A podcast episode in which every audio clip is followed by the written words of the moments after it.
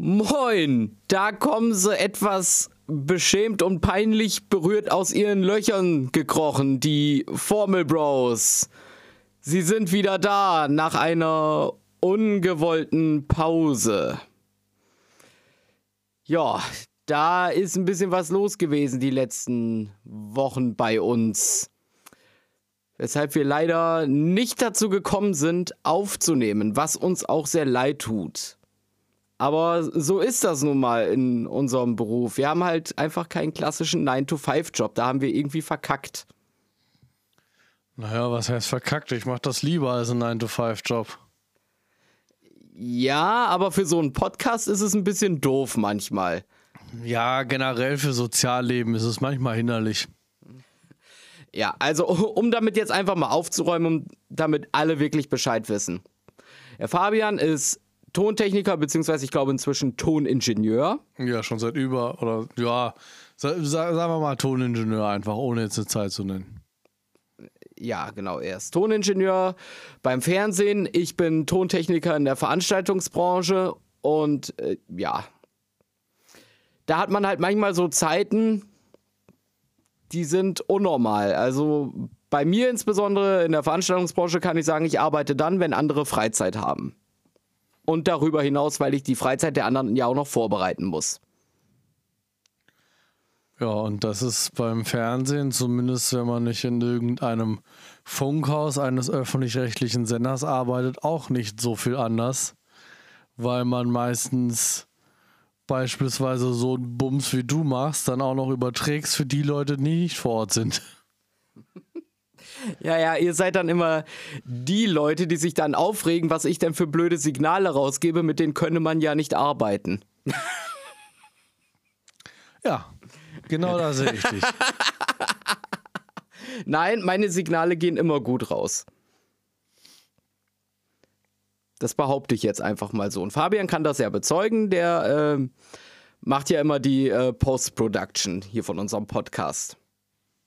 Das stimmt. Und geb's doch zu, es sind die besten Aufnahmen, die du jemals bekommen hast. Naja. Jetzt sag nichts Falsches, Mann. Jetzt lass mich hier nicht hängen.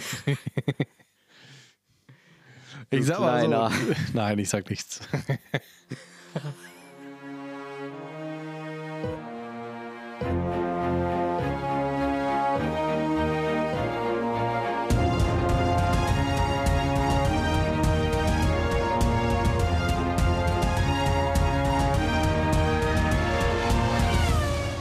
Ja gut, ich habe jetzt hier vielleicht auch nicht die beste Aufnahmeumgebung, das muss man dazu sagen. Aber wir kriegen das schon ganz gut hin. Dementsprechend ein dickes Sorry dafür, dass die äh, Kanada-Folge ausgefallen ist. Aber wir haben halt auch den Anspruch, wir wollen das nicht zwischen Tür und Angel machen und irgendwie, oh, wir müssen jetzt aber noch, sondern wir wollen das machen, weil wir Bock darauf haben, weil wir das gerne machen. Und dementsprechend haben wir uns dann dazu entschieden, wir schaffen es nicht, in einem einen ordentlichen Zeitrahmen zu finden, in dem wir eine ordentliche Folge aufnehmen können. Wir sind entweder müde oder einer ist immer auf dem Sprung und das passt nicht und dann haben wir halt gesagt, wir lassen sie ausfallen. Weil lieber bringen wir euch guten Content als irgendwas Halbgares. Ja, und ähnlich ging es ja auch schon mit dieser Folge schon wieder los. Allerdings diesmal nicht wegen der Arbeit, sondern wegen persönlicher Dummheit. Ja, ja. Ich sag jetzt mal nicht, wer sein Ladekabel auf Arbeit vergessen hat. Ich war's nicht. Ja, ja. Aber ich will ja jetzt in unserem äh, Podcast auch niemanden anderen angucken. Ja, vor allem Dingen angucken ist in einem Podcast so eine ganz tolle Sache, die so gut funktioniert. Jetzt lass doch den Leuten die äh, Illusion, dass wir jedes Mal voreinander sitzen und uns anstarren. Oh, das wäre so schön, wenn wir jedes Mal im selben Raum sitzen würden. Zum einen, weil man dann auf demselben Rechner aufnehmen würde. Zum anderen, weil wir dann nicht, ähm, ich meine, gut, inzwischen sind wir auf ZIP-Codec zum Glück komplett umgestiegen. Aber so die ersten paar Folgen hatten wir solche Synchronitätsprobleme, dass wir halt absolut nicht irgendwie auf einer Timeline waren und das war zum Schneiden die absolute Hölle. Also da, da muss ich sagen, da denke ich mir manchmal so, Leute, wenn ihr einen Podcast macht, dann sitzt in einem Raum, geht über dasselbe Interface in denselben Rechner. Ihr spart euch so viel Arbeit im Nachhinein. Ja, aber ich glaube, bei uns würden dann die Spritkosten ein wenig in die Höhe schießen, wenn wir das machen würden. Die sind sehr immens. Ich meine, zu dir sind es, glaube ich, ja, du bist ja nicht mehr so viel weiter vor Kassel. Das ist ja dann schon fast irgendwie zwei Stunden mit den Baustellen und allem. Ja, wobei die Baustelle auf der A7 für den Moment ein bisschen besser geworden ist. Ja, es bessert sich Richtung Süden, Richtung Norden wird es dafür schlechter. Die A7 kann einfach nicht ohne ihre Baustellen. Nee, aber das ist ja hinlänglich bekannt. So, und äh, gleich noch die nächste Ankündigung. Es reißt heute erstmal nicht ab am Anfang. Wir müssen mal kurz ein bisschen äh, organisatorisches hier für euch mal aufarbeiten. Die Silverstone-Folge. Wir wissen noch nicht, wann und wie sie rauskommt. Wir sagen es diesmal gleich vorab, weil äh, ich erdreiste mich dazu, in den Urlaub zu fahren. Und zwar genau am Tag des Rennens.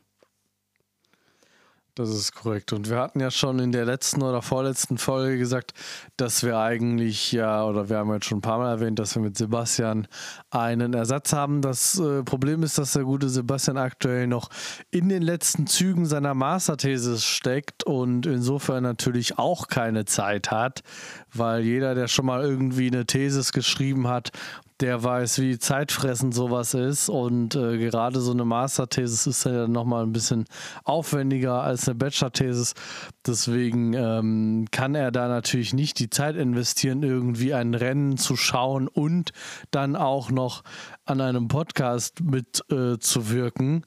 Äh, er ist, glaube ich, froh, wenn er es überhaupt schafft, das Rennen zu sehen. Insofern gibt es keinen Ersatz für Flo, äh, Stand jetzt. Und wir müssen mal gucken, vielleicht, äh, es gibt ja danach äh, eine zweiwöchige Rennpause, vielleicht kommt sie eine Woche später, wenn er wieder da ist. Vielleicht kommt sie aber auch gar nicht. Ich glaube, die Option muss man tatsächlich in den Raum werfen, weil das ist, glaube ich, im Bereich des Möglichen. Wir versuchen aber, die Folge nicht ausfallen zu lassen. Und ich glaube eigentlich nicht an irgendeine Thesis oder so. Ich glaube einfach, dass Vettel an seinem Formel 1 Comeback arbeitet. Ich bleibe dabei, dass, er, dass Fabian hier mit äh, Sebastian Vettel kooperiert. Ja, genau. Genau, äh, so viel dazu. Ähm, das war eigentlich auch soweit das Organisatorische. Nochmal kurz zu Kanada. Ich hatte eine kurzweilige Führung in der äh, in unserer Tippmeisterschaft. Das war dann mit Kanada auch wieder dahin. Ist wieder ausgeglichen. Yep. Und nachdem wir natürlich jetzt in Spielberg gesagt haben, es wird mal wieder Zeit, dass wir beide das gleiche tippen, das hatten wir so selten in dieser Saison. Ähm, passiert echt verdammt selten. Sind wir natürlich immer noch auf dem gleichen Stand. Das heißt, die Führung war wirklich sehr kurz, hat nur ein Rennen gehalten und äh, wir sind wieder gleich auf. Und Jetzt kann es aber für mich aber so weitergehen, quasi bis zum Ende der Saison, weil ich habe einmal geführt. Das heißt, ich würde die Meisterschaft im Moment gewinnen bei Gleichstand. Äh, nein, da ist jetzt ein Denkfehler. Du gehst, du meinst das jetzt in Bezug darauf, dass du einmal ja einen Fünfer mehr als ich hattest, aber da wir wieder auf dem Gleichstand sind, bedeutet das ja, dass ich einen Fünfer danach mehr hatte als du. Ähm, das heißt, wir sind wieder, also wir sind wirklich wieder gleich auf. Ja, wenn das jetzt aber genau so bleibt, dann hatte jeder einmal einen Fünfer mehr, dann würde es nach, den Anzahl, nach der Anzahl der Dreier gehen, dann nach der Zweier und dann halt eben die Fünfer. Ja, eben. Was, was sich ja bei uns ausgleicht. Und dann würde es darum gehen, wer hat denn länger geführt. Ach so. Und laut diesem Stand, also von mir aus können wir die Saison jetzt beenden. Gut, äh, lassen wir das einfach mal mit diesen Spekulationen und gehen mal zum Wochenende und wir müssen mal ein bisschen kurz von der Formel 1 wegschauen in eine andere Rennserie, weil da hat es einen sehr tragischen Vorfall in Spa-Francorchamps gegeben, nämlich die Lano van Toff ist tödlich verunglückt. Ein 18-jähriger Nachwuchsrennfahrer und das ist traurig. Und das wollte ich einfach an dieser Stelle nicht unerwähnt lassen. Unsere Gedanken sind da natürlich bei den Freunden und bei der Familie, die wohl gerade einfach eine verdammt schwere Zeit äh, dadurch haben. Ja, und wie jedes Mal fehlen einem irgendwo die passenden Worte, wenn sowas passiert. Ja, es hat sich ja auch wie ein dunkler Schleier über das ganze Wochenende gelegt, war einfach weil äh, ja da doch sehr viele, sehr viele Verbindungen auch in die, vor allen Dingen in die Formel 2 und die Formel 3 existiert haben, aber auch in die, in die Formel 1. Ähm, Alpine war zum Beispiel dann komplett im Trauerflor unterwegs. Also, ähm, ja, hat dann verständlicherweise so ein bisschen die Stimmung an diesem Rennwochenende gedrückt ähm, und hat auch mal wieder aufgezeigt, dass trotz all der Sachen, die wir im Jahr 2023 im Formelsport haben, sei es der Halo, seien es die Protect Barriers, sei es der Monocoque, laut all, trotz all diesen Sachen ist es halt immer noch ein absolut gefährlicher Sport, der halt auch doch immer noch ganz schnell tödlich enden kann.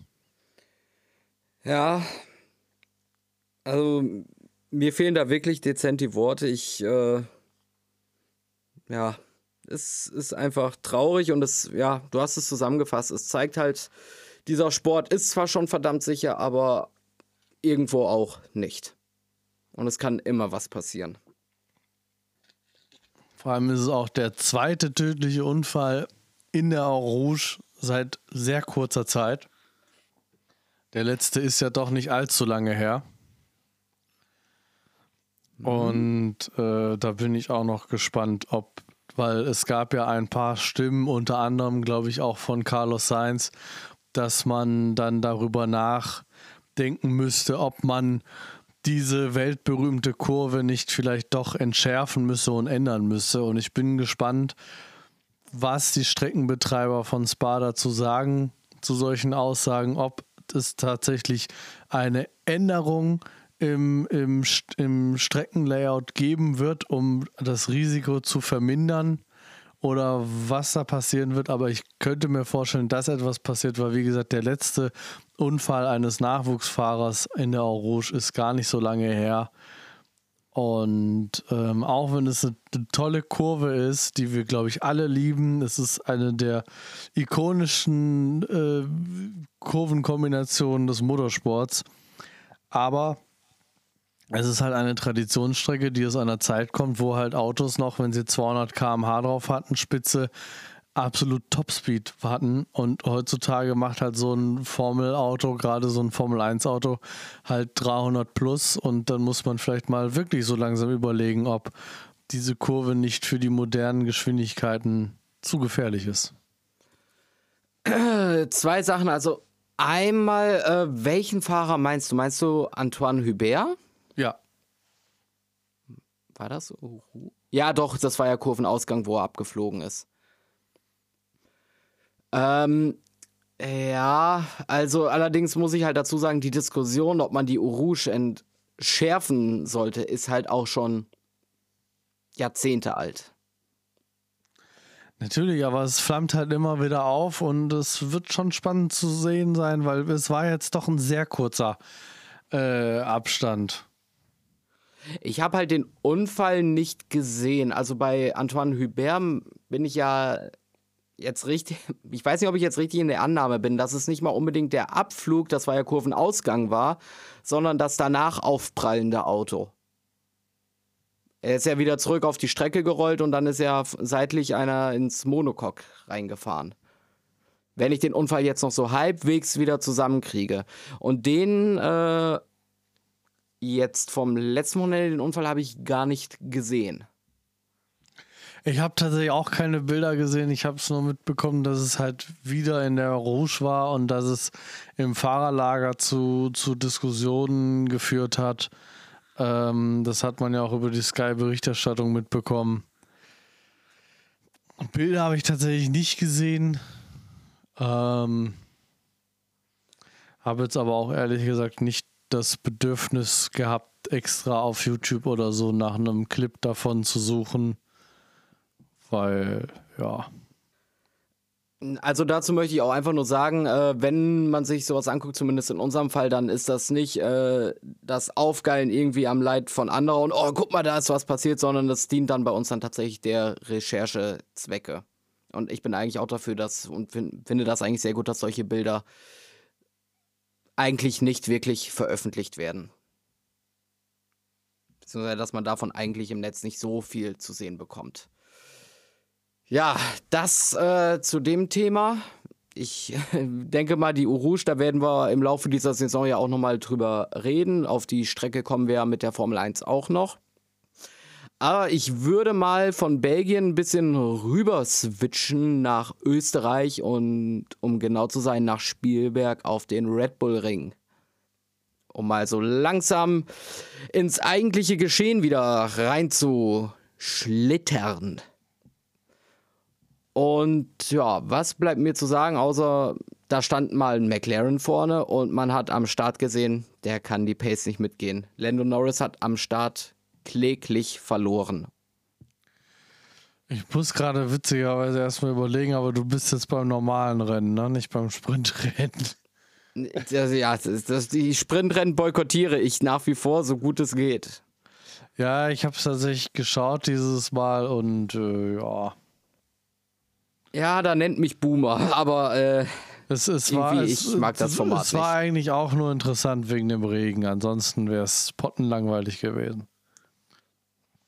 Nein, aber beim richtigen Rennen, oh, ja, ja. Ja, da hat Norris halt am Start wirklich, äh, der ist mehr oder weniger durchgereicht worden. Also der konnte sich ja wirklich gar nicht wirklich wehren. Ja, bei McLaren ist man, man, man hat so langsam den einen oder anderen Lichtblick, aber man ist immer noch in der Findungsphase, was das, per, nein, ich sage jetzt mal nicht perfekte, aber was ein gutes Setup angeht. Also man hat schon viele, viele Upgrades gebracht. Ähm, das Auto ist schon definitiv besser geworden aber es ist halt dann doch noch nicht. Also, ich meine, nur das Rennergebnis war ja trotzdem für McLaren für diese Saison top. Ähm, aber es ist halt doch noch nicht irgendwie ganz vielleicht da, wo man wirklich hin will. Und ja, aber ja. es gab ja dafür auch andere äh, Marken, bei denen man gesehen hat, dass Updates funktionieren, bei anderen Marken, die so ein bisschen gerade den Anschluss verlieren. Also Spielberg war insofern schon interessant, weil man so ein bisschen das Gefühl hat, dass sich das Kräfteverhältnis gerade so vor den eigenen Augen verändert. Das ja, also auf die Distanz war äh, das eine ordentliche Leistung für ist eine Momentaufnahme von McLaren, also auch für die aktuelle Leistung in der Saison. Du hast halt aber am Start so richtig das Defizit gesehen. Also du siehst da halt schon bei McLaren eine eindeutige Lücke zu den Top-Teams, wo sie halt einfach nicht mithalten können. Du hast ja gesehen, da ist ja einer nach dem anderen an Norris vorbeigezogen, der jetzt, glaube ich, auch von sich aus nicht den besten Start erwischt hat, aber das, ich glaube, fast drei Autos an dir vorbeiziehen, da muss das Auto auch nicht ganz so gut sein. Also ich glaube, dass mit einem schlichten, schlechten Start, außer du verdaddelst das halt richtig, passiert das eigentlich nicht. Beziehungsweise sollte es nicht passieren. Ja, klar, beim, beim Start haben sie noch Defizite. Ähm, ob das jetzt fehlende Motorleistung ist oder keine Ahnung, ob die Reifen nicht richtig auf Temperatur waren. Man muss natürlich auch sagen, in Spielberg ist natürlich auch immer ein Riesenthema, die Reifen auf Temperatur zu bringen, weil die Strecke ist einfach extrem kurz, die Einführungsrunde ist extrem kurz und ähm, man hat es ja gesehen, Max Verstappen ist auch ganz, ganz langsam auf die Startposition gerollt, um möglichst wenig Standzeit zu haben. Ähm, das muss man da auch immer bedenken. Das wissen wir nicht. Es kann natürlich sein, dass Lennon Norris die wenigen Kilometer, die er hatte, nicht ordentlich nutzen konnte und auf kalten oder ja, auf kalten Reifen gestartet ist. Das könnte ja auch noch sein. Ja, gibt halt viele Faktoren. Aber ja, dafür war der Ferrari aber um einiges besser. Ja, also das war ein gutes Wochenende. Ja, Dass ich das so mal in dieser Saison sagen darf. Es war ein gutes, solides Wochenende für Ferrari. Ich muss mal nicht auf mein Lieblingsteam einprügeln. Ja, das muss man echt sagen. Also Ferrari war es wirklich eigentlich für die Verhältnisse, wie sie zuletzt waren, wirklich ein Top-Wochenende. Ja, sie waren auf dem Podium, ähm, sie haben im, im Sprint hatten sie gute Ergebnisse, sie hatten im richtigen Rennen gute Ergebnisse, sie hatten, im, sie hatten ein sehr gutes Qualifying. Sie waren definitiv best of the rest, wenn man davon ausgeht, dass Max Verstappen eh irgendwie jetzt eine Bank ist. Ähm, und wir da niemand anderen mehr dieses Jahr auf der 1 sehen werden. Ähm, dann muss man sagen, war es für Ferrari wirklich ein, ein sehr, sehr gutes Wochenende. Und man kann nur hoffen, dass das jetzt ein stetiger Aufwärtstrend bleibt und nicht nur eine Momentaufnahme war und dass wir in äh, ein paar Tagen in Silverstone dann ähnliche Ergebnisse sehen dürfen von der Scuderia. Ja, ich hoffe es natürlich auch. Also Spielberg liegt halt aber auch dem Ferrari, das muss man ja dazu sagen. Es ist eine schnelle Strecke. Die liegen denen ganz gut, aber es war halt einfach schön. Äh, es gab äh, tolle Fights. Ich äh, erwähne da jetzt einfach mal gegen Ende des Rennens Paris gegen Sainz um Platz 3. Was Sainz dann, der Red Bull ist halt nochmal eine andere Liga als der Ferrari, muss man ganz klar so sagen. Aber es war ein schöner Fight und Sainz konnte, ich glaube, über zwei, drei Runden wirklich gut dagegenhalten. Und das hat man halt einfach lange nicht mehr gesehen bei Ferrari, dass sie mithalten konnten. Wenn sie auch am Ende den kürzeren ziehen, aber da sind wir halt bei dem Thema, dass halt einfach Red Bull im Moment, was heißt im Moment? Das, das ist die falsche Aussage. Äh, seit letztem Jahr einfach das Maß der Dinge ist. Ja, Red Bull ist einfach die Marke, die diese neue Ära mit den neuen Autos dominiert. Das muss man einfach sagen. Es hatte ja, es hat ja jede Ära immer irgendwie ein Team, was halt den richtigen Riecher hatte und so eine Ära dominiert. So zuletzt in der letzten Ära waren es halt Mercedes, in dieser ist es Red Bull. Ich glaube, das wird sich auch in den nächsten zwei Jahren nicht ändern. Wir werden auch 2024 und 2025 in Max Verstappen da ganz oben sehen. Da gehe ich eigentlich schwer von aus. Und so richtig interessant wird es dann wieder 2026 mit den neuen Motoren, mit den neuen Teams. Ähm, wenn dann wieder eine neue Ära ansteht. Aber jetzt im Moment ist Max Verstappen das Maß aller Dinge, Sergio Perez nicht ganz so, auch wenn es dieses Wochenende wieder besser lief für ihn. Aber es war vor allem mich, wichtig für ihn. Es war sehr wichtig für ihn. Zum einen für, für sein Standing im Team und zum anderen ähm, auch für ihn einfach persönlich, mental irgendwie mal wieder ein erfolgreiches Wochenende zu haben. Dennoch, um nochmal kurz bei Ferrari zu bleiben, für Ferrari auch genauso wichtig, endlich mal wieder ein gutes Wochenende zu fahren, beide Autos nach vorne zu bringen und eigentlich kaum Fehler zu machen. Eigentlich der einzige Fehler, den ich Ferrari anhängen würde, war der Doppelboxenstopp zu Beginn des Rennens. Das ist der einzige Fehler, weil zum einen die Boxenstops sehr schlecht waren, beide mit viereinhalb Sekunden, und zum anderen ist einfach für Sainz ähm, eine riesige Standzeit war in der Box, weil er halt erst noch Leclerc abwarten musste, weil die beiden eigentlich viel zu eng zusammen waren. Und als sie dann in der Boxenausfahrt waren, war das äh, Safety Car vorbei, beziehungsweise das Virtual Safety Car vorbei und damit war es eigentlich ein echt schlechter Move. Ja, gut, es kann halt auch nicht alles glatt laufen, aber im Endeffekt ist es ein, für Ferrari ein gutes Ergebnis Natürlich, gewesen. Also für, für, Ferrari, ja für Ferrari top. Es ist, ist, halt nur schade, dass es mal wieder am Klassiker äh, im Hause Ferrari scheitert, nämlich an der Strategie. Dennoch, ich freue mich sehr über dieses Ergebnis. Ich habe große Hoffnung, dass wir jetzt da mehr sehen werden. Ähm, und dass es jetzt nochmal ein bisschen interessanter wird, auch wenn ich sagen muss, jetzt hatten wir Ferrari an der Spitze wieder mit dabei. Dafür hat man von Aston Martin und Mercedes gar nicht so viel gesehen da vorne. Ja, Aston Martin würde ich gleich nochmal drauf kommen. Ich würde jetzt erstmal eine ganz andere Sache in den Raum werfen, nämlich die Frage Mercedes Update gescheitert. Ja, ich glaube, diese Frage stellt man sich jetzt gerade auch bei Mercedes. So, nachdem ja das Update kam, hatte man ja erstmal wirkliche Erfolge wieder und war ja sehr, sehr, sehr begeistert. Ähm, mhm. Auch in Kanada eigentlich. Und jetzt Spielberg war natürlich sehr ernüchternd. Also sehr, sehr ernüchternd. Ne? Also es lief ja wirklich sehr schlecht. Das Sprintrennen lief nochmal schlechter als das richtige. Ähm, auch das Sprint-Qualifying lief, noch, lief nochmal schlechter als das richtige. Ähm, also Regen scheint für den Mercedes auch noch nicht so top zu sein. Man hat auch in Spielberg gesehen auf dem rauen Asphalt, ähm, dass für Mercedes auch Reifenmanagement ein Riesenthema ist, weil das Reifenmanagement richtig, richtig schlecht war. Also die Reifen sich viel zu schnell abgenutzt haben.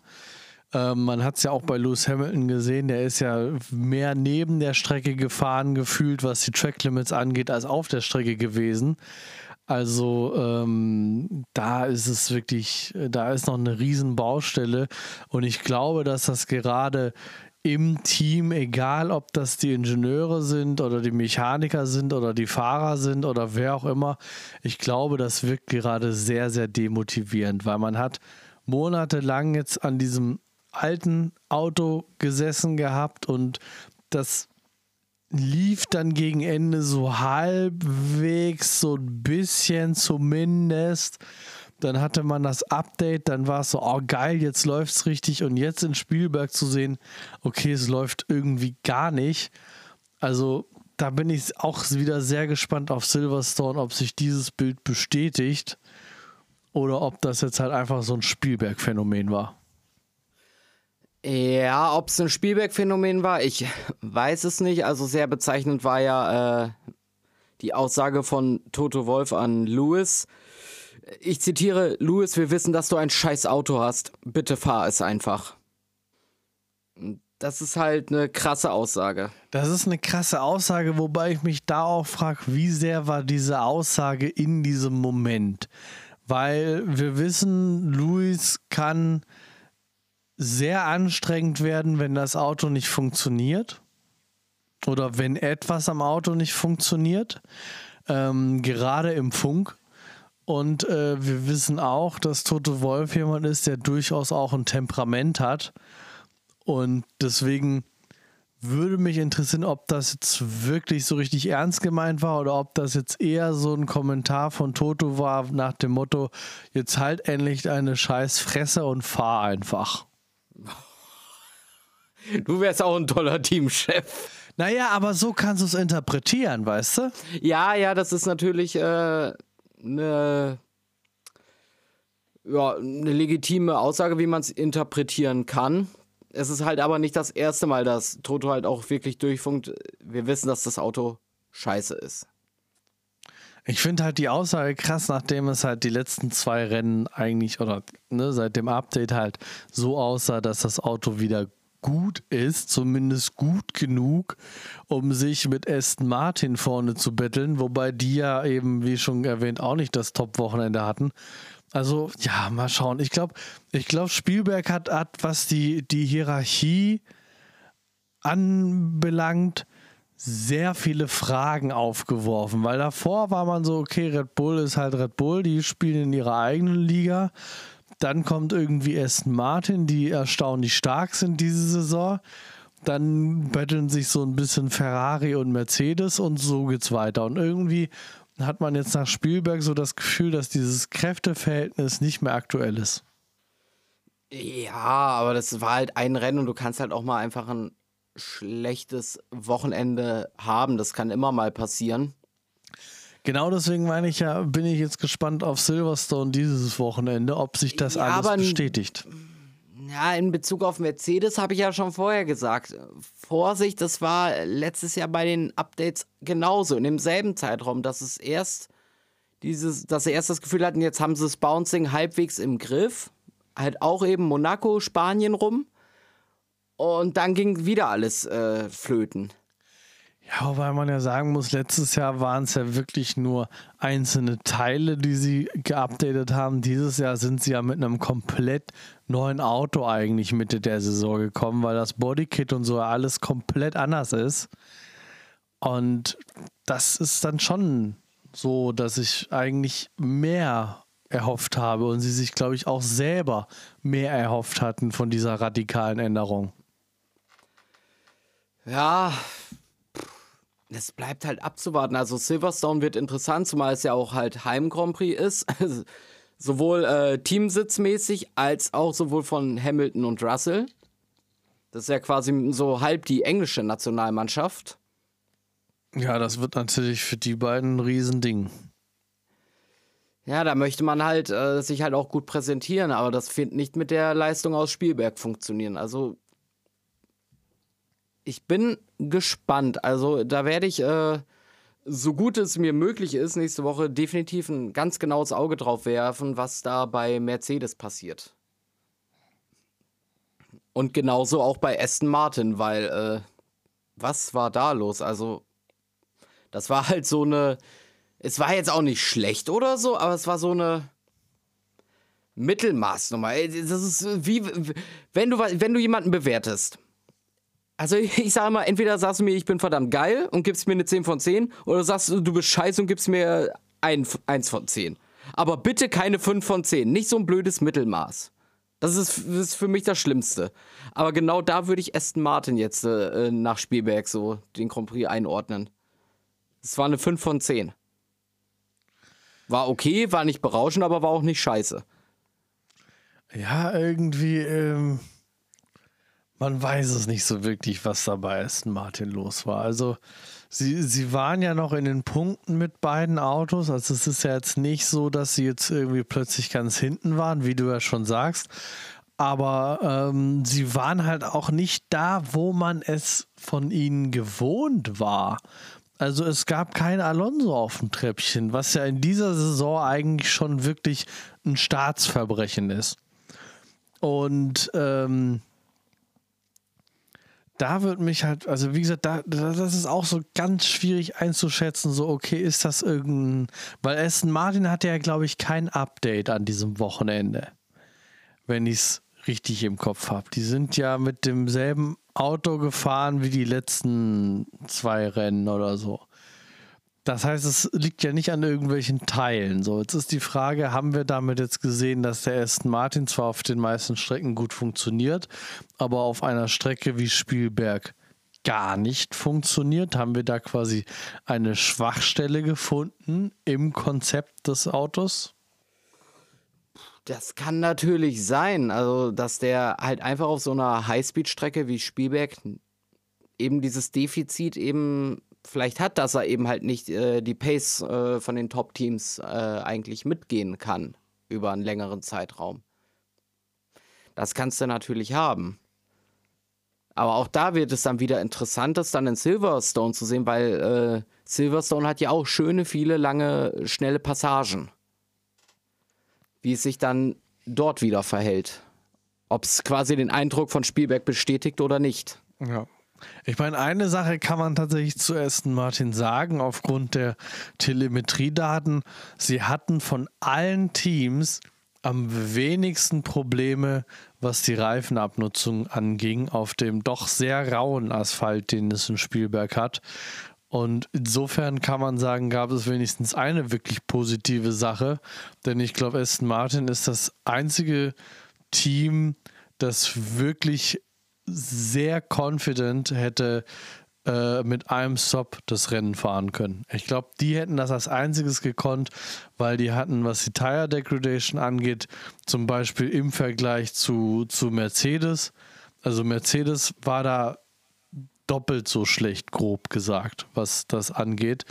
Insofern gibt es auch positive Sachen bei Aston Martin zu vermelden, aber trotz der Tatsache, dass der Aston Martin mit den Reifen so gut umgegangen ist in Spielberg, hat es dann leider nicht gereicht. Und da muss man sich jetzt natürlich fragen, woran liegt das? Liegt das vielleicht auch daran, dass der Ferrari so stark war und äh, Lando Norris im, im McLaren jetzt auch nicht so schlecht war?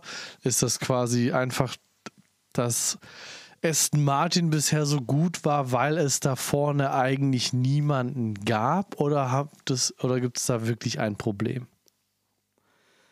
Ja, von einem Problem würde ich jetzt nach einem mittelmäßigen Rennen nicht sprechen. Also da glaube ich, das kann immer mal passieren.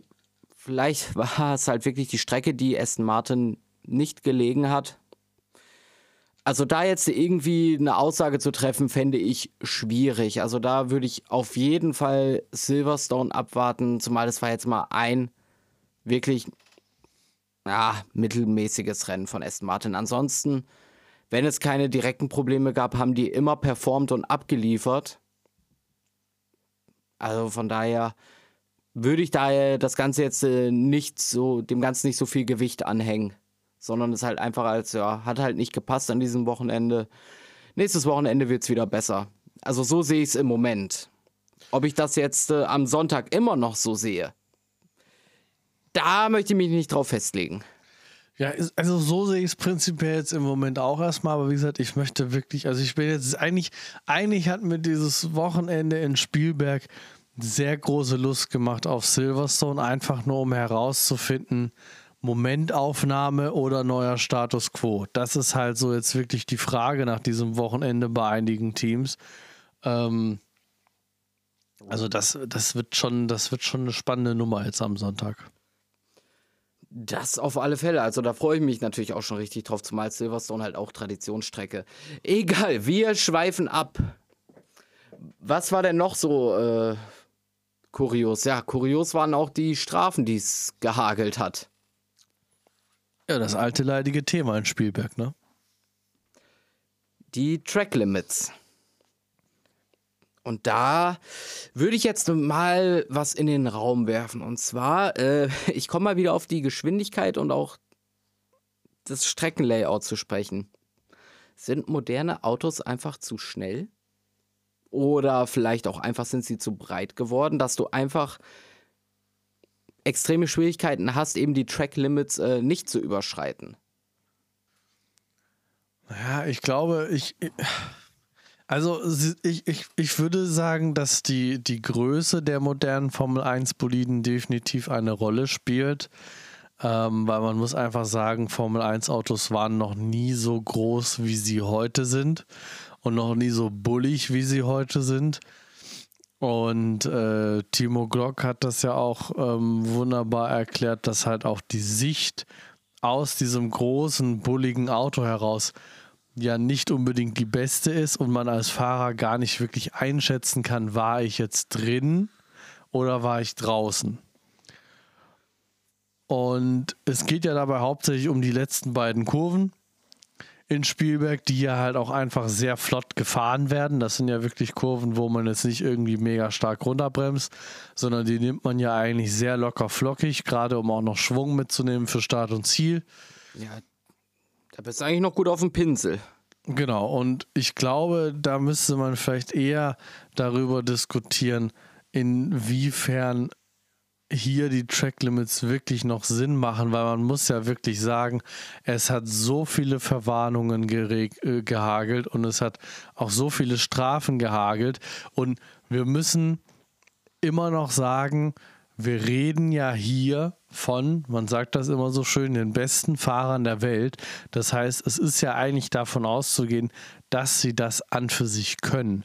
Und wenn wir dann halt sehen, dass ständig eigentlich jeder von denen irgendwie mal über die Tracklimits rüberschießt und sich eine Verwarnung abholt, muss man sich vielleicht eher die Frage stellen, inwieweit machen diese Tracklimits an dieser Stelle noch Sinn, weil wenn alle es nicht schaffen, die Tracklimits einzuhalten, dann liegt das Problem nicht mehr beim Fahrer oder beim Auto, sondern dann liegt das Problem ganz eindeutig eher an den Tracklimits an sich. Ja, wie gesagt, also dass äh, die Autos äh, teilweise auch zu breit für Strecken sind, äh, insbesondere der Grand Prix ist ja diese ausgefallen, aber zum Beispiel in San Marino, äh, ja. nee, nicht San Marino, in Imola. Jetzt kommt mein äh, Formel 1-Alter gerade so ein bisschen zum Vorschein. Für mich ist das immer noch der große Preis von San Marino. Ähm, das Schlimme ist, ich habe ja gesagt, weil ich auch dachte, ja, passt.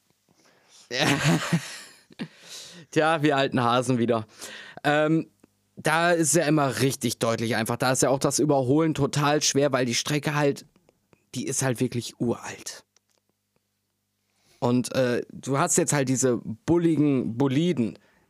Und da ist halt die Frage, wie kriegt man das Ganze in den Griff? Also wir haben jetzt die Dirty Air in den Griff gekriegt, aber das wäre halt noch so das nächste Thema, halt auch bezüglich Überholen und so. Baut man jetzt alle Strecken aus und passt das halt mal ein bisschen an? Oder wäre vielleicht eine Reglementänderung in Richtung von wegen, die Autos werden schmaler und müssen halt wieder kleiner werden? Sinnvoll. Also was Nachhaltigkeit angeht, wäre es, glaube ich, das Reglement. Weil ich glaube, jetzt alle Strecken da auszubessern, außer jetzt halt die modernen Strecken, die mit schon eher mit den neueren, also zum Beispiel USA und so, die extra eben für die aktuellen Boliden gebaut wurden. Ähm, da jetzt alles zu erneuern, wäre, glaube ich, ein bisschen sehr viel Aufwand. Ja, vor allen Dingen, man muss ja bedenken, diese Strecken beherbergen ja nicht nur die Formel 1, sondern auf diesen Strecken fahren auch irgendwelche GT-Serien. Da gibt es teilweise Motorradrennen etc. pp. Also das sind ja keine reinen Formel 1 Strecken. Dort gibt es ja noch viel, viel mehr, was dort passiert. Da gibt es teilweise irgendwelche Rahmenprogramme, irgendwelche Tage, wo man selber persönlich die Strecke mit seinem Privatauto fahren kann. Ähm, sowas gibt es ja alles auf solchen Strecken. Und dann fände ich persönlich es auch einfach sehr dreist seitens der Formel 1 zu sagen, nur für uns müsst ihr jetzt die Strecke verbreitern. Ähm, vor allem Dingen, weil das ja auch je nach Strecke an gewissen Punkten gar nicht geht. Gerade so Start-Zielgeraden sind ja dann immer so ein Thema, wo man sagen muss, könnte auch breiter sein bei modernen Autos. Ähm, aber funktioniert ja nicht, weil das ist ja irgendwo eingequetscht zwischen Boxengasse und, und Haupttribüne. Ähm, und das ist ja jetzt nur mal ein ganz simples Beispiel. Es gibt ja auch Strecken, wo es dann irgendwelche Kurven sind oder irgendwelche Gegengeraden, die halt eingemauert sind, sage ich mal in Anführungsstrichen. Deswegen, ich kann mir nicht vorstellen, dass das ein Weg ist. Man müsste da dann wirklich übers Reglement gehen und die Autos wieder kleiner machen, wobei wir dann ähm, ja auch wieder über das Thema äh, vom, von vorhin reden müssen, das Thema Sicherheit. Ich meine, das ist ja auch mit ein Grund dafür, dass die Autos immer größer werden. Ja, da gilt es jetzt, glaube ich, so ein bisschen einfach die Balance zu finden. Aber mir fällt es halt mehr und mehr auf, dass es mit äh, Track Limits immer häufiger Probleme gibt in den vergangenen Jahren. Also wirklich, es ist ja wirklich äh, exponentiell, je breiter und größer die Autos geworden sind, umso mehr kam ja immer diese Überschreitung mit den Track Limits rein. Also da müsste man schon irgendwo, glaube ich, mal gegensteuern oder man pfeift in einer gewissen Art und Weise halt wirklich drauf in gewissen Kurven, sage ich jetzt einfach mal. Nehmen wir jetzt einfach mal Spielberg, die letzten beiden Kurven, okay, darfst du Track Limits überschreiten. Ja, oder man muss die Track Limits anders gestalten, dass man sie halt, die Track Limits an sich sagt, okay, das ist erst, wenn irgendwie alle vier Reifen sogar vom, vom Körb runter sind, also wenn man komplett rauskommt oder so.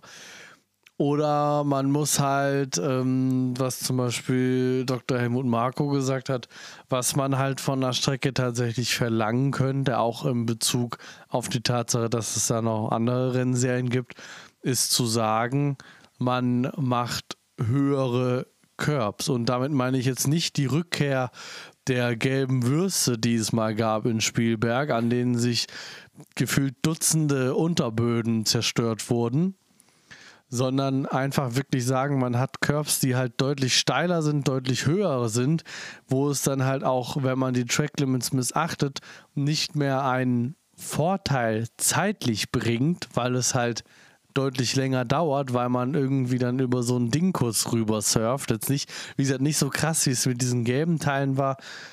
Ähm, sowas könnte man machen. Oder was man natürlich auch machen könnte, allgemein auf Rennstrecken wieder, ist halt wirklich zu sagen, okay, da wo der Curb endet, fängt das Kiesbett an und dann ist es halt auch nicht mehr schneller, wenn man die Track Limits missachtet.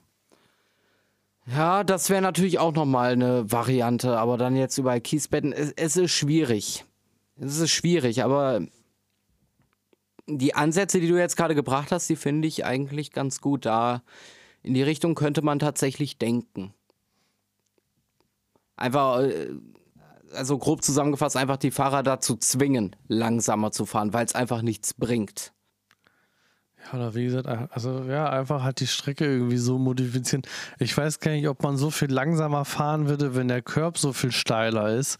Weil wenn, wenn, wenn der Curb extrem steil ist und hoch ist, dann kann man sich ja da auch so ein bisschen anlehnen. Das würde vielleicht, also ich weiß es nicht, aber ich könnte mir vorstellen, dass das gar nicht so viel an Speed rausnimmt. Also dass das dann immer noch recht flott ist, aber es halt einfach dazu sorgt, dass man sagt, okay, irgendwie, wenn die linke Seite auf dem Körper ist, dann reicht das, ich muss da nicht noch weiter rausdriften. Ja, dann äh, würde ich sagen, das schreiben wir mal auf und äh, schicken das mal der FIA, unsere Idee, beziehungsweise deine Idee. Ja, es soll ja wohl jetzt auch irgendwie über die, über die Fahrergemeinschaft äh, angesprochen werden weil es, wie gesagt, es hat ja eigentlich jeden an diesem Wochenende betroffen. Es hat jeder mal Track Limits missachtet oder dafür eine Strafe bekommen, eine Zeit gestrichen bekommen, wie auch immer. Ähm, also es gab ja wirklich keinen.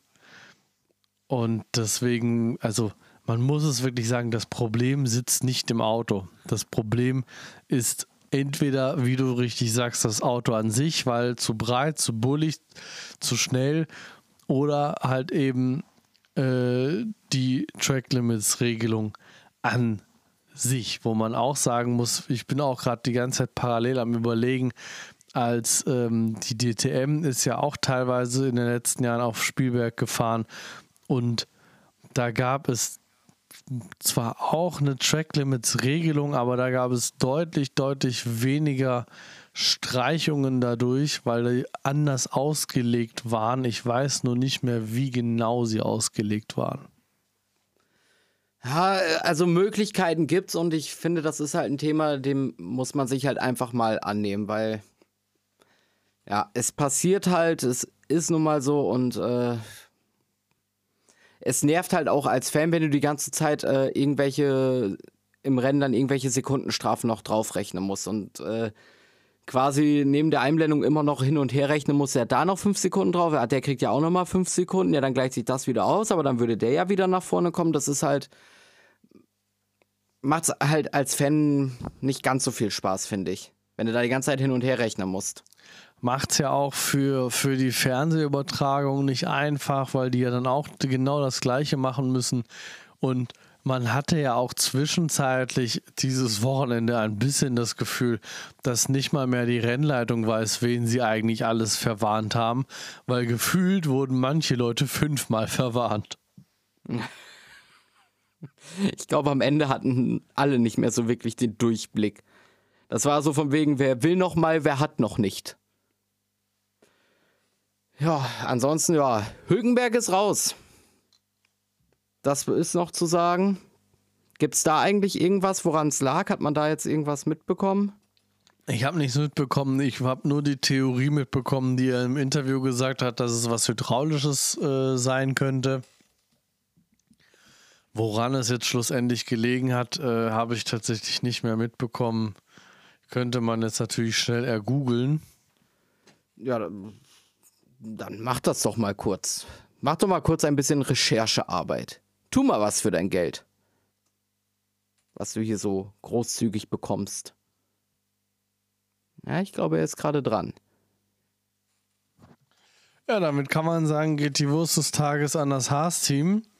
Der zweite totale Motorschaden in kurzer Zeit. In Kanada ist ja schon bei Hülkenberg im Training der Motor komplett abgefackelt und auch das jetzt wurde im Nachhinein vom Team als ein kapitaler Motorschaden äh, bekannt gegeben. Sprich, das Ding ist komplett Fritte und es gibt schon wieder eine komplett neue, rundum neue Power Unit für Nico Hülkenberg.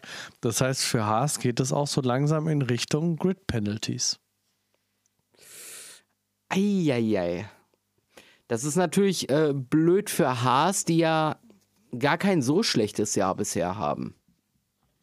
Ja, aber da muss man sich jetzt natürlich auch die Frage stellen, wie kann es sein, dass zwei komplette Power Units in so kurzer Zeit wirklich so komplett am Arsch gehen. Also ja, das ist es ja. Es ist eine Ferrari Power Unit. Es ist eine Fer und bei Ferrari war ja auch schon in den vergangenen Jahren gern mal das Problem, dass die Power Unit nachgegeben hat. Denk allein mal an letztes Jahr. Das, das ist korrekt, aber es, es gibt ja nicht mehr die Regelung, dass die Kundenteams die Motoren vom letzten Jahr bekommen, sondern das ist ja inzwischen so, dass die Kundenteams die aktuellen Motoren bekommen müssen. Und bei Ferrari hatten wir dieses Jahr noch nicht so die Motorausfälle. Ghost in the Machine. Also, vielleicht auch einfach das Material äh, überstrapaziert. Ich weiß es nicht. Oder äh, den einen faulen Motor tatsächlich bekommen. Ich. Fraglich, woran es jetzt am Ende. Am Ende fragt man sich immer, woran hattet ihr gelegen? Ich sag mal so, woran hattet ihr gelegen? Ja, auf jeden Fall sehr unschön. Vor allen Dingen auch äh, großes Pech für Nico Hülkenberg, dass äh, beide defekten Power Units bei ihm auf dem Konto landen und das nicht fair verteilt wird und eine noch an Kevin Magnussen geht. Hoffen wir mal, dass die nächste Power Unit jetzt für Silverstone das Wochenende überlebt. Wir äh, drücken da auf alle Fälle die Daumen, zumal es ist halt einfach, Grid Penalties wären halt schade, da sich ja Haas in diesem Jahr wirklich verhältnismäßig gut schlägt. Die holen Punkte, die fahren im Mittelfeld mit, sind nicht das Schlusslicht. Also, die sind gerade so ein bisschen im Aufschwung und das wäre halt irgendwo schade, wenn die das jetzt so wieder zurückwerfen würde, dass die Power Units nicht funktionieren. Allerdings müsste man dann halt auch mal, bei Alfa Romeo sind halt auch keine Probleme. Das ist, das ist halt das genau ist ja auch das, Kundenteam. Genau das ist das, was ich gerade meinte. Und bei Ferrari kann ich mich gerade auch nicht daran erinnern, dass wir in diesem Jahr bei Ferrari schon über eine defekte Power Unit oder so sprechen mussten. Und dass dann halt Haas in, ich meine, Kanada war das letzte Rennen vor Spielberg, so in, innerhalb von, von zwei Wochen zwei komplett zerstörte Power Units ist halt schon, also das ist so richtiges Pech. Ja, da gilt es jetzt, glaube ich, einfach zu analysieren, was hat die Schäden genau verursacht. Ist das etwas, was auf die Power Unit einwirkt oder hat die Power Unit an sich versagt? Das sind ja immer noch so die Sachen. Es muss ja nicht unbedingt direkt an der Power Unit selbst liegen. Sage ich jetzt mal so mit meinem gefährlichen Halbwissen. Ja, mal schauen. Man wird ja hoffentlich bei Haas äh, sich damit beschäftigen und überlegen, wie man sowas in Zukunft vielleicht verhindern kann, wenn es wirklich externe Einflüsse sind, die zu diesen Schäden sorgen. Weil noch ein weiterer Schaden wäre, glaube ich, für Nico Hülkenberg ziemlich scheiße. Ja, also dann wären wir halt wirklich bei der Grid Penalty, ähm, weil ich weiß gar nicht, drei Motoren darfst du, glaube ich, pro Jahr benutzen. Wenn ich jetzt nicht ganz falsch liege. Ich meine, es sind drei. Ich müsste jetzt tatsächlich beim aktuellen Reglement auch nachschauen, ob es drei sind. Aber ich meine auch, dass es in Zeiten von der Budget Cap und so auf drei runtergeschraubt wurde weil man ja auch seitens der Formel 1 versucht, äh, green zu werden und dann macht es natürlich keinen Sinn, wenn man irgendwie zig, zig Power Units im Jahr zulässt, weil jede Power Unit ist in der Herstellung natürlich sehr energieaufwendig. Das ja, aber wenn dem so ist, ähm, dann wird Nico Hülkenberg in diesem Jahr nicht um eine Grid Penalty rumkommen, weil wenn er jetzt nicht ganz langsam hinterherfährt, dann wird der Motor halt auch nicht bis zum Ende der Saison halten. Nein, definitiv nicht. Also da, äh, ja, wird es dann bei Haas noch nicht ganz so schön sein, wahrscheinlich jetzt in Silverstone, weil da wird man, glaube ich, jetzt echt gebrandmarkt sein und gerade Nico Hülkenberg wird da sehr genau hinhören, was sein, wie sein Motor schnurrt oder nicht schnurrt. Ja, sollte er. Das bleibt auch interessant, äh, was da jetzt dann so rumkommt in den nächsten Rennen. Ob das Problem sich äh, jetzt mehr oder weniger auflöst oder ob das weiterhin auftritt. Sind wir mal gespannt. Ansonsten haben wir noch irgendwas vergessen aus Spielberg? Es gab noch ein Unsafe Release. Es gab noch eine Unsafe Release von, äh, ich glaube, es war ein Williams. Und ein Alpine, meine ich. Ja. Die wurde aber auch geahndet, wenn ich es richtig weiß. Äh, das war eine der 5-Sekunden-Strafen, die nicht auf die ähm, Track Limits ging. Ist tatsächlich auch vorgekommen. Und eine der Strafen, die nicht auf das Konto von Yuki Tsunoda ging. Ich weiß nicht, wer es beim Sprint war oder beim normalen Rennen, aber der hat sich ja auch die eine oder andere Strafe abgeholt und war ja sehr, sehr, sehr laut und bockig an diesem Wochenende unterwegs. Ja, aber das war, bockig ist er ja nun wirklich häufiger. Das drang ja auch schon öfters mal an die Öffentlichkeit, dass man da bei Alpha Tauri so ein bisschen so, mh, hm, ist bei ihm und das, das ziemlich nervt, seine Art. Oh, aber wo es um Alpha Tauri geht, wir können ja noch über eine Sache diskutieren. Ähm, ich weiß gar nicht, wo ich es gelesen habe. Und ich weiß auch nicht, ob du es mitbekommen hast, weil es ist, es wurde nicht irgendwie groß an die große Glocke gehangen. Aber Alpha Tauri soll ja ab nächstem Jahr nicht mehr Alpha Tauri heißen. Schon wieder ein neuer Name, oder wie? Schon wieder ein neuer Name. Ich persönlich hoffe, wir gehen zurück zur Scuderia Toro Rosso, weil das einfach auch viel besser klang. Ähm, aber mal schauen, was sich die Herrschaften in Österreich da so einfallen lassen. Also mein letzter Stand war das Überlegen, das Team komplett zu verkaufen. Die Idee gab es natürlich auch, ja. Aber ich meine, es soll jetzt einfach erstmal nur ein Rebranding geben, wenn ich das richtig gelesen habe. Hm. Da sind wir da ja mal gespannt, was da am Ende draus wird.